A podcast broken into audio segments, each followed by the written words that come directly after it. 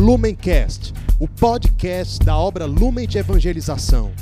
Ser feliz fazendo o outro feliz. Acesse lumencerfeliz.com.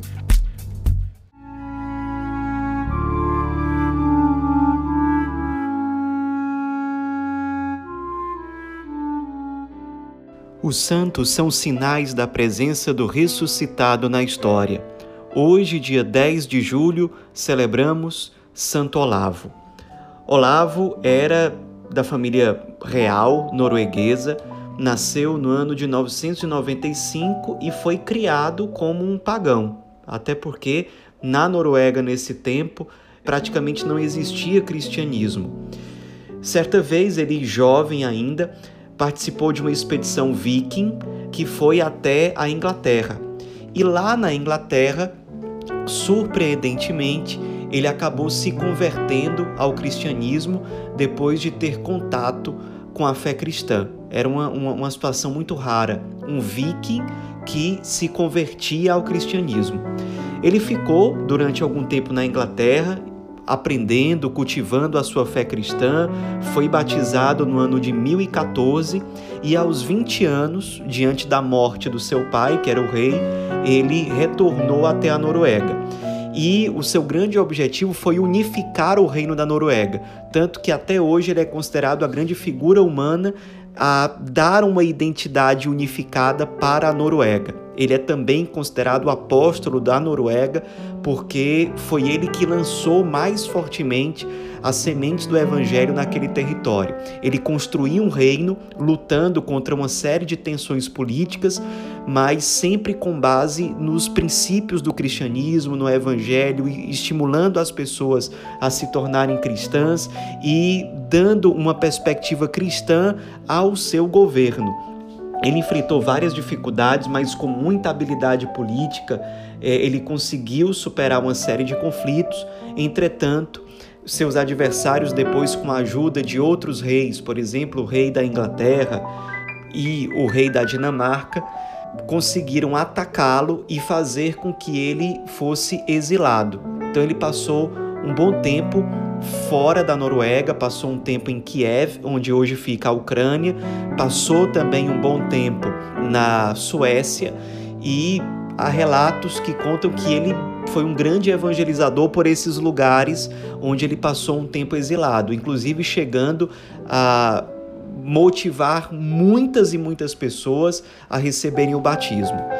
Depois de um tempo, depois de alguns anos de exílio, ele acaba retornando à Noruega, se junta a outras pessoas que estavam lutando contra os adversários do verdadeiro rei e bravamente ele combate, mas no combate ele acaba morrendo.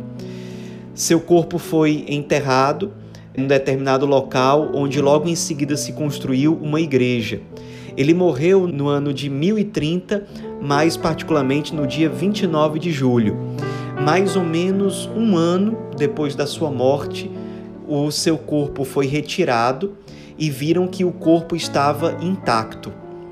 Então, passou a acontecer uma série de peregrinações de cristãos até o local onde ficou exposto o corpo de Santo Olavo. Muitos milagres aconteceram, muitas curas, muitas graças de pessoas que visitavam o corpo incorrupto do santo, do apóstolo da Noruega, ou que rezavam à distância pedindo graças por meio da sua intercessão ele se tornou aos poucos um verdadeiro santo muito popular na Noruega, mesmo antes da sua canonização.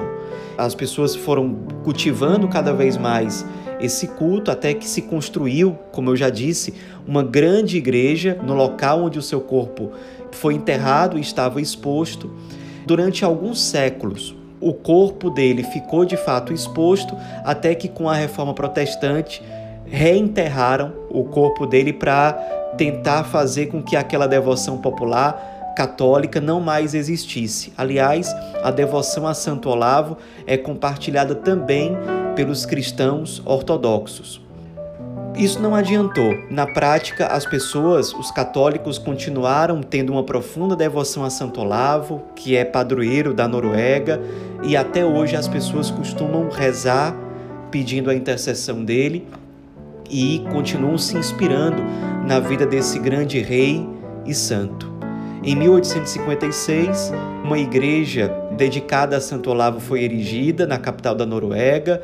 Também existem igrejas dedicadas a Santo Olavo na Inglaterra, na Dinamarca e em vários lugares da Europa. Aliás, a devoção a Santo Olavo foi bastante difundida por vários lugares da Europa, principalmente nos territórios anglo-saxões, durante a Idade Média. Um exemplo de santo que foi rei, que foi fiel à sua fé, que não é de berço cristão, mas que passou por um profundo processo de conversão e que acabou, no fim das contas, sendo martirizado na defesa da sua fé, na defesa do seu povo, na defesa do seu reino. Nos inspiremos nesse santo de hoje, que ele nos ensine a que nas nossas situações cotidianas, na nossa vida concreta, nós sejamos em tudo fiéis à vontade de Deus. Santo Olavo, rogai por nós.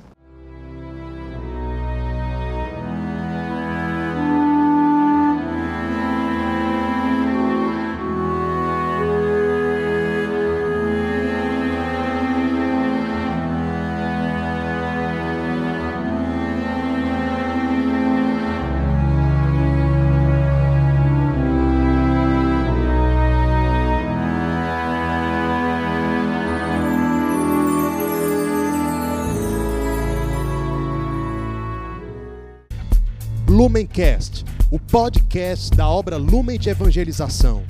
Ser feliz fazendo o outro feliz. Acesse lumencerfeliz.com.